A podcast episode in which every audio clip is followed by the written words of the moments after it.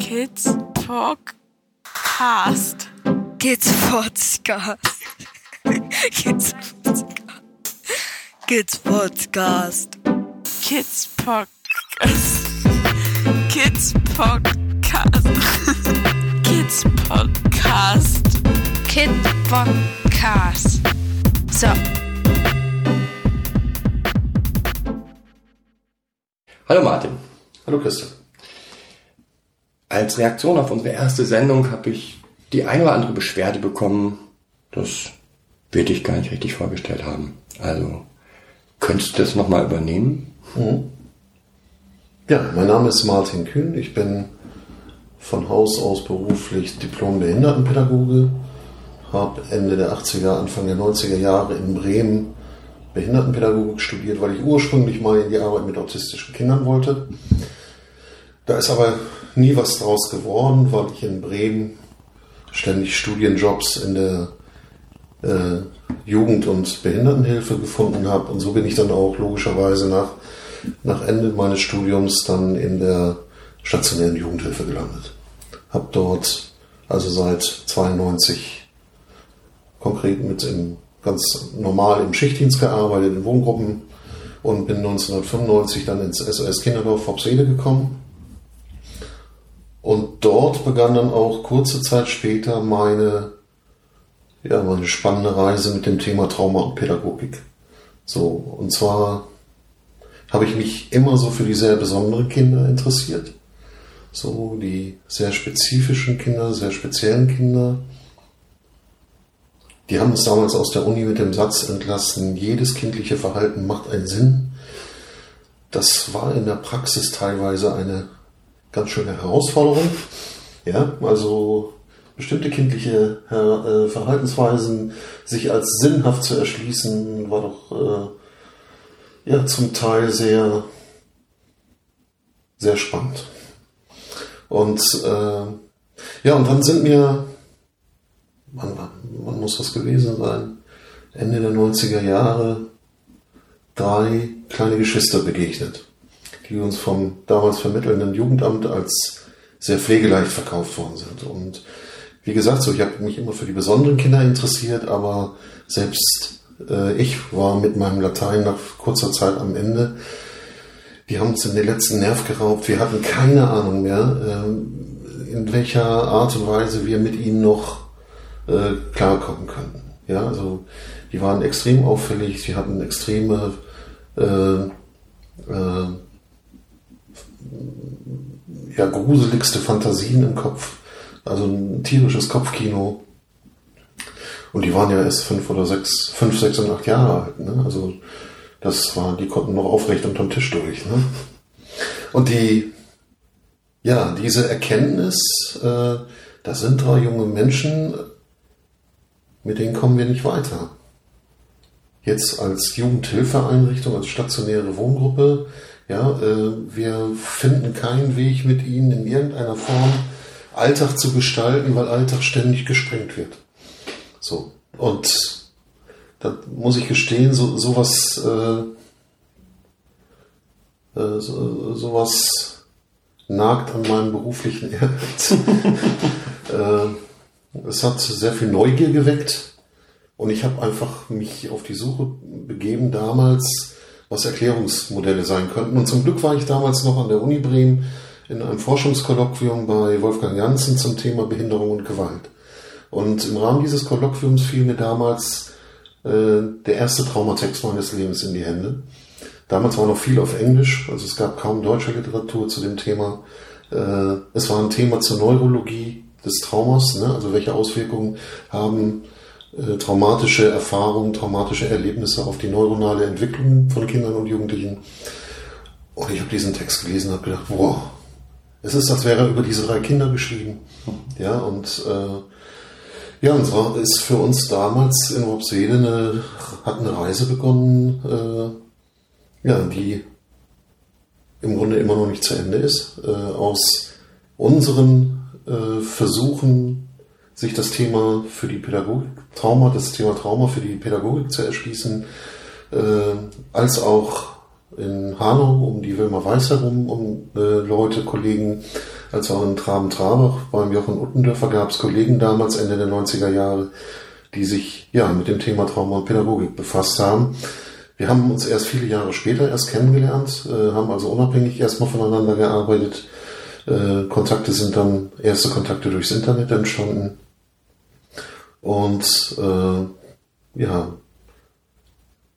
so, ja, so ist im Grunde etwas entstanden, eine neue Fachdisziplin, die Traumapädagogik entstanden aus der Praxis heraus und hat mittlerweile ähm, einen Umfang angenommen, den wir uns damals nicht hätten vorstellen können. Inzwischen gibt es ja auch eine eigene Vereinigung oder eine, einen eigenen Fachverband. Einen eigenen Fachverband. Die Bundesarbeitsgemeinschaft Traumapädagogik, ja. Mhm. So äh, in enger Kooperation mit der deutschsprachigen Gesellschaft für Psychotraumatologie. Äh, und ja, was einfach äh, sehr spannend ist, weil dort viele engagierte Kollegen äh, in unterschiedlichen Arbeitsgruppen sich darum bemühen zu definieren, was Standards in der Traumapädagogik in unterschiedlichsten Arbeitsfeldern sind. Und deine aktuelle Tätigkeit ist ähm, das Institut hier? Also Genau, ich bin Gründer und Mitinhaber des Traumapädagogischen Instituts Norddeutschland in Worpsede.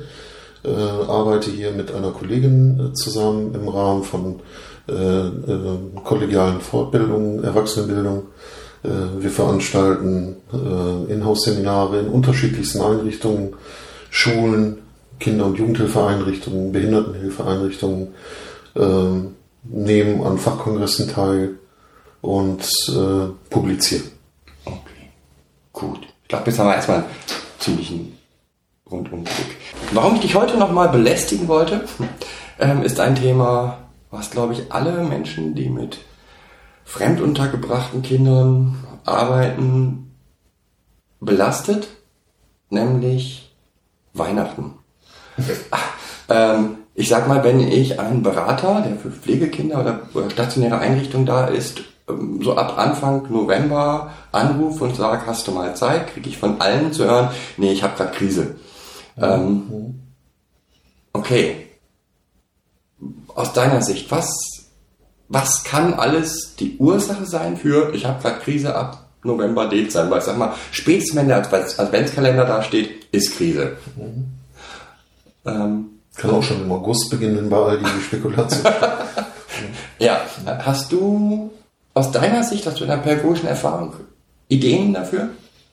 Ja, nicht nur aus der Pädagogik, auch in, aus, aus, aus der Beobachtung als Vater. Äh, äh, die, die Vorweihnachtszeit ist für alle unter 16 eine extrem aufregende Zeit. Mhm. Ja, also für viele, für viele ist es ja wirklich neben dem Geburtstag äh, äh, das, das materielle Fest, oder Versorgungsfest, ja. So, also das hat natürlich eine extreme Wirkung auf, mhm. auf Kinder. Ne? Das ist eine. Aber also was ich halt auch erlebe, ist, dass da in der Zeit Familie eine unheimliche Rolle spielt. Mhm. Also ähm, wenn meine Kinder mir von ihrer ehemaligen Familie erzählen, dann in der Zeit. Mhm. Und da kommen die unterschiedlichsten Geschichten mhm. ähm, mhm. hervor. Plötzlich mhm. bricht das wieder raus. Ähm, ja, und es hat halt auch einen hohen emotionalen Anteil. Also ich sag mal, wenn man sich an was erinnern kann, dann ist es Emotionen äh, plus Geschenke plus noch irgendwas. Und egal, was ich von den Kindern an Geschichten höre, sind immer ganz schreckliche Geschichten mit Gewalt, die dann ausgebrochen ist, mit Überforderung.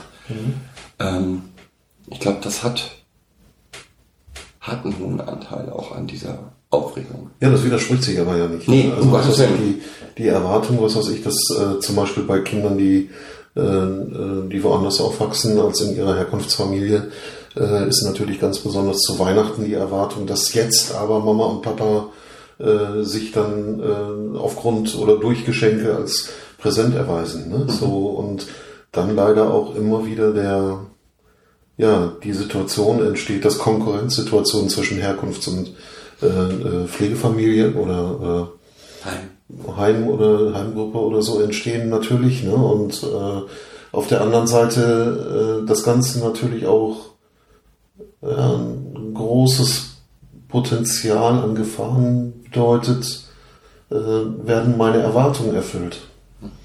Ja, also wird das, was ich mir eigentlich so innerlich wünsche als Kind. Und das ist ja das Fatale, dass, dass Kinder den schlimmsten Dreck erlebt haben können, aber trotzdem immer noch einen loyalen Anteil in sich haben, ja, der an die Herkunftsfamilie gebunden ist. So, ne? Und, äh, und der ist natürlich auch aktiv in der Zeit. Mhm. Ja, also das heißt, dass, äh, dass Erwartungen bei den Kindern vorherrschen oder so, die, wo man, sag ich mal, so als auch Begleitender oder Außenstehender eigentlich immer wieder nur so das Gefühl haben muss, man, das kann nur enttäuscht werden. Ja, so in, in dem Maße, wie du dir das jetzt wünschst. Ne? Mhm. So. Es kann aber auch Situationen geben, äh, sag ich mal, wo genau das neue Impulse äh, bringen kann. Ja, habe ich auch erlebt so. Aber in der Regel ist es eher so, dass es eine Zeit ist, in der das ganze Thema, äh, wo gehöre ich hin, wo komme ich her, äh, wie will ich leben, auch als Kind schon, ne, so äh, sehr stark aufgeladen ist. Ne? Und äh, ja, und insofern natürlich auch eine große Herausforderung für die jetzigen Bezugspersonen darstellt. Ja? Die ja mit ihren eigenen Erwartungen an ein schönes Weihnachtsfest ja auch äh, eine wichtige Rolle spielen. Ne? Okay, und da bin ich schon bei einer Sache, die mir total wichtig ist. Mhm. Also mir persönlich sehr wichtig ist, weil ja, auch wir, ich sag mal, jeder hat eine eigene Vorstellung. Seitdem ich mit Pflegekindern zusammenlebe, reduziere ich meine Erwartungen auf einen, ja, ne? also ich habe keinen Plan. Ich erarbeite mit den Kindern einen Plan, wie das Weihnachten denn aussehen soll. Und es sind so Kleinigkeiten, die ich als extrem hilfreich erlebt habe. Also beispielsweise jetzt nicht mehr, in diesem Jahr nicht mehr, in den Jahren davor waren ab November bei uns Pakete in Geschenkpapier eingepackt mit Namen drauf. Das musste nichts mit den Geschenken zu tun haben, aber jedes Kind wusste, da ist.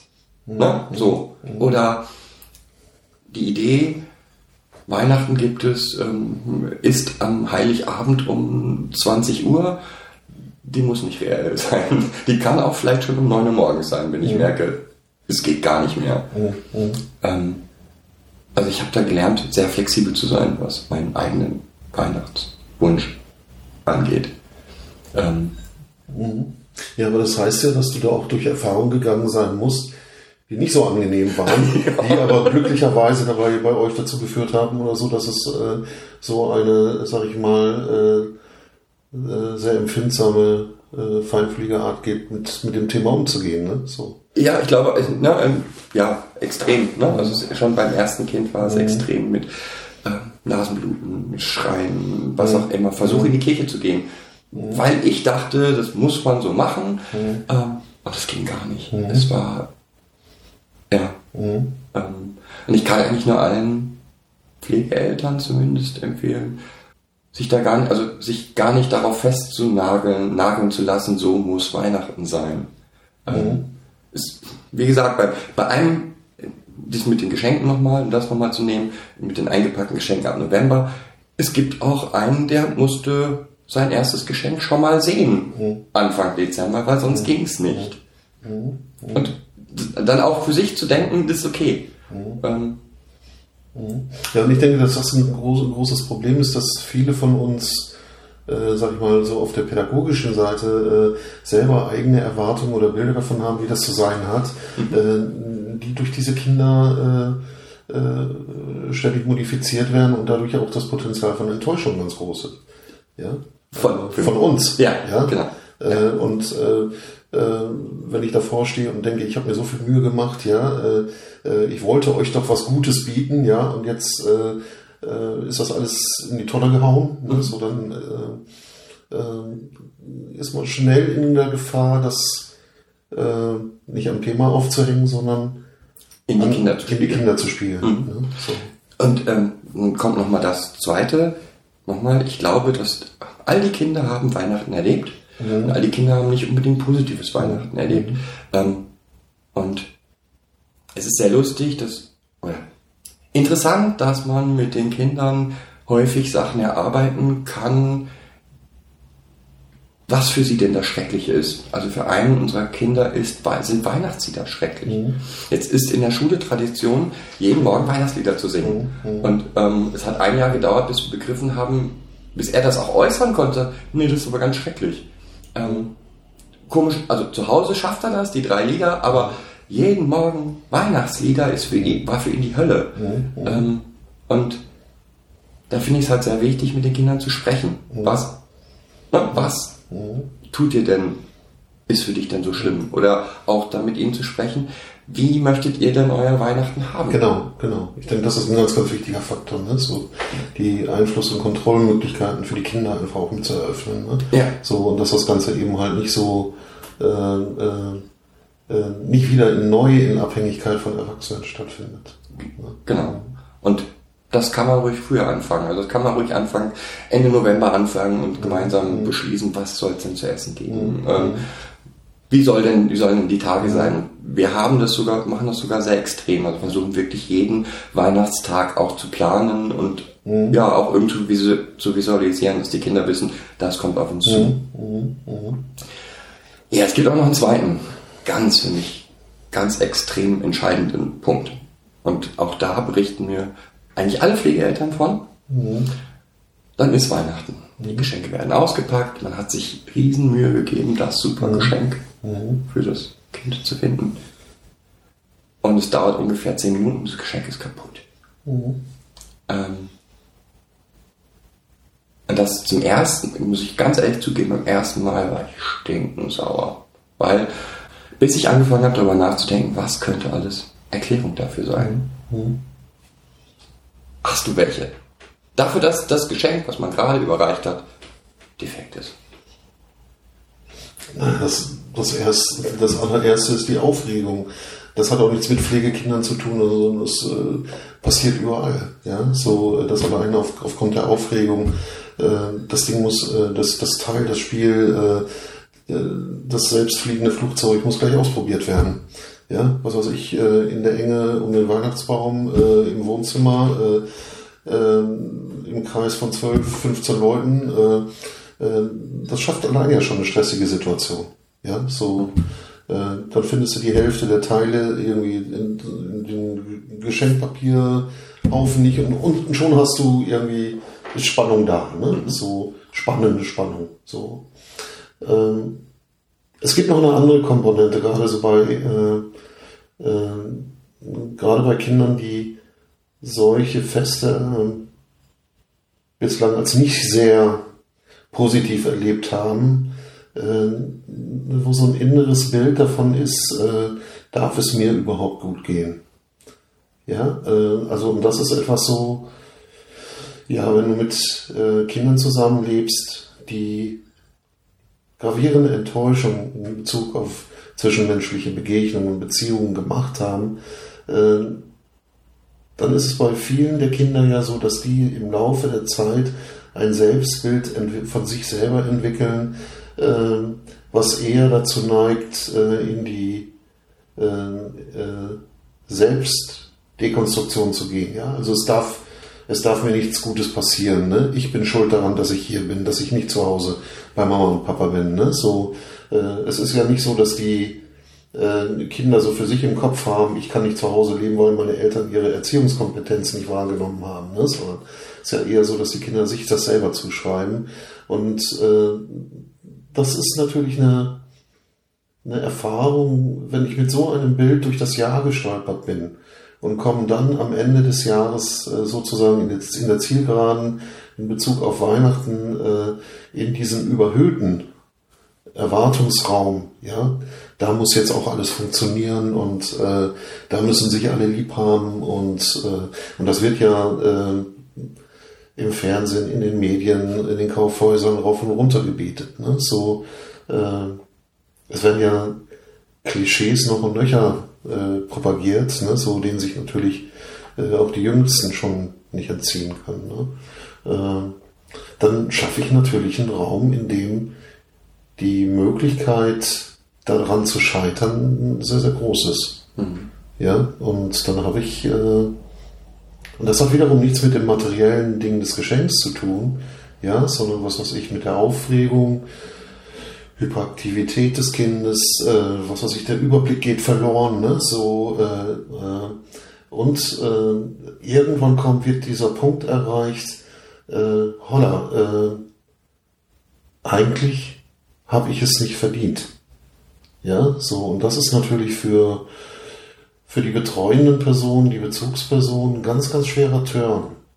Zugewandt zu bleiben, ja, äh, auch in, in dieser Feinfühligkeit, in dieser Empfindsamkeit zu bleiben, äh, in welchem Film das Kind eventuell jetzt stecken mag, ne? und, und daraus gehend dann, äh, ja, äh, möglichst wenig mit, mit Druck und Sanktionen zu arbeiten, sondern eher zu gucken, kriegt man, kriegt man dieses, die Situation unterbrochen, ja, äh, komm, lass uns mal eben kurz vor die Tür oder lass uns das Ding noch lieber draußen fliegen lassen und oder ähnliche Geschichten. Also so, dass man Entzerrungen reinbringt und äh, diese äh, sich äh, hochschaukeln oder zum Hochschaukeln neigenden Situationen einfach äh, unterbrochen kriegt. Ja. Ja, das Wichtigste, wie gesagt, oder sehe ich als das Wichtigste, nicht das Kind. Also dass das Spielzeug jetzt kaputt geht, ist, hat nichts mit der, meiner Beziehung zum Kind oder nein, der, von, nein, vom Kind zu mir. Ja, wobei das ist, Mhm. ne, das ist etwas, was einem ganz schnell so unter, ne, äh, jetzt habe ich das, den, den tollen Kran mir extra ausgesucht Mhm. und nach einem Tag ist kaputt. Das kann ja nur sein, der hat mich nicht lieb oder äh, was auch immer. Das sind so Bilder, die ganz schnell hochkommen, weil man ja ein Geschenk gegeben hat und jetzt wird das Geschenk scheinbar abgelehnt. Ähm, und es gibt, finde ich, so viele mögliche Erklärungen dafür. Ja, also ähm, bei einem Pflegekind zum ersten Mal etwas zu schenken heißt teilweise auch komplett ähm, das Kind falsch einzuschätzen, weil ich sag mal, ähm, das hat so viele häufig nicht immer, aber häufig so viele Defizite auf irgendwelchen Bereichen, dass man zwar vom Intellekt her eben etwas für Achtjährige schenken kann, von dem, von der Feinmotorik, aber der ist keine Acht, der kommt mit dem Kran gar nicht klar oder? Ne? so ist eine Möglichkeit. Ähm, was ich auch ganz wichtig finde, auch das, ja, der Weihnachtsbaum ist an und ein Kind kriegt volle Panik, bis wir begriffen haben, wow, das hat Feuer erlebt in seinem Leben und für den sind die Kerzen jetzt mal so gar nichts. Ähm, ja, man muss halt extrem, ja, so, wie soll man sagen, feinfühlig sein und jede einzelne Reaktion des Kindes da agieren und es ist nie eine Kritik an dir als Person. Ja, ich denke, das ist ganz zentral, ja, so dass du äh, äh, du kannst auch nicht jede Situation vorhersehen. Nein. Ja, du kannst auch, und das ist ja gerade so, äh, äh, was du ja gerade ansprichst, sind so typische Triggersituationen, ja. Also ein Kind hat was Schlimmes, Schreckliches erlebt und das wird durch was anderes später, durch, äh, durch etwas anderes sozusagen wieder aktiviert. Ja, äh, egal wie, äh, äh, wie verborgen und verbuddelt die Erinnerung gewesen ist. So, da stecken wir nicht drin, das können wir im Vorfeld nicht äh, eruieren, wir können es nur im Nachhinein. Ja. Ja, und ganz, ganz wichtig ist dann äh, selber an der Stelle nicht in, äh, in Panik zu geraten, sich nicht aufzuregen, ja, sondern zu gucken, kriege ich es möglichst äh, vorsichtig langsam wieder auf den Teppich zurück. So. Und das ist etwas, äh, eine ganz, ganz wichtige Erfahrung, die gerade auch äh, biografisch belastete Kinder oder Jugendliche machen müssen, äh, dass es Situationen gibt, die dem ähneln, die, die vielleicht auch äh, äh, erstmal erstmal ähnliche Emotionen oder von, von Ängsten oder Panik wieder auslösen können, aber dass sie im Grunde in, äh, durch diese neue Erfahrung äh, korrigiert werden können. Ja, also zu erleben, da sind Leute, die gehen da anders mit um, ja, die äh, die würden mich auch nicht alleine lassen, wenn es hier jetzt reell brennen, würde oder äh, würden äh, mich nicht noch ankeifen oder, äh, oder aus dem Haus prügeln oder so. Also diese Erfahrungen, das sind, denke ich, entscheidende Dinge, so die letzten Endes dann auch zu Korrekturen führen können in Bezug auf biografische Belastungserfahrungen. Ne? Ja. Ich finde es schon ziemlich rund. Ich habe noch zwei Sachen, die mir so einfallen, was bei uns total gut hilft. In der Vorweihnachtszeit ist, auch wenn das Wetter früher dunkel ist, viel Bewegung draußen. Mhm. Ähm, also ganz gezielt zu sagen, Ja, wir machen in der Zeit die Hausaufgaben vielleicht später, weil solange wie es noch hell ist und sie sich noch bewegen können, bitte tun. Ähm, und die Ansprüche vielleicht insgesamt mal ein bisschen runternehmen. Also ich erlebe das, dass da schulische Leistung gerade mal vielleicht nicht so wichtig ist, sondern einfach das Runterkommen, das Ja, was heißt Ansprüche runterschrauben oder runternehmen? Äh, Ja, wie soll ich sagen? Also normaler, nee, ja, versuche ich jetzt mal in die richtige Sprache zu finden. Also Hausaufgaben sind für uns immer wichtig, sollten immer gemacht werden. Wenn ich aber merke, die Belastung ist gerade so hoch, dass es nicht geht, dann beschränke ich das vielleicht auch mal und schreibe lieber an, an die Lehrer einen Brief. Ähm, ja, ging gerade nicht mehr als bis dahin.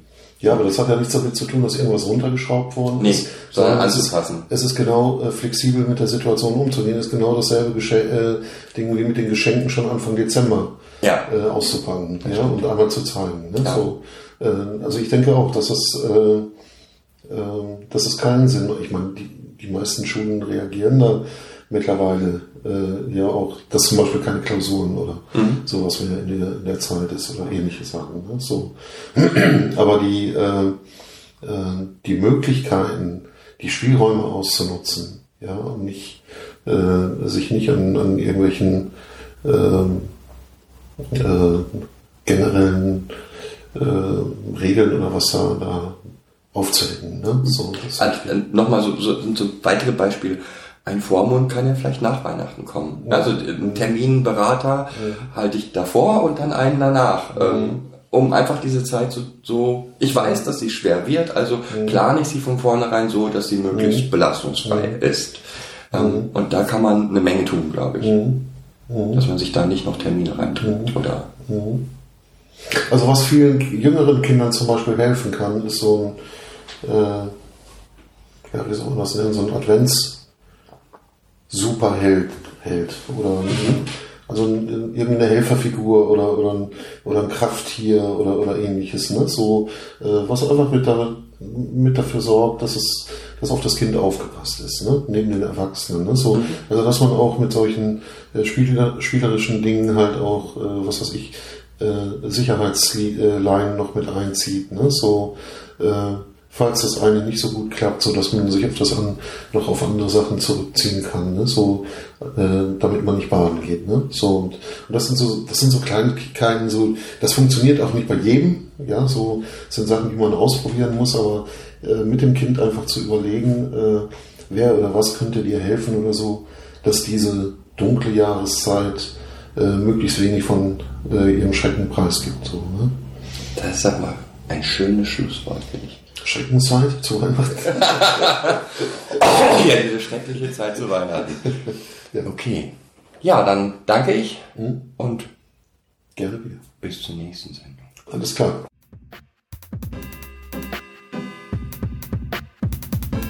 Das war eine weitere Folge Kids Podcast. Danke fürs Zuhören. Show Notes und die Möglichkeit zu Kommentaren unter kidspodcast.de. Anregungen, Ideen und Feedback per Mail an info at kidspodcast.de oder per Twitter an kids-pod.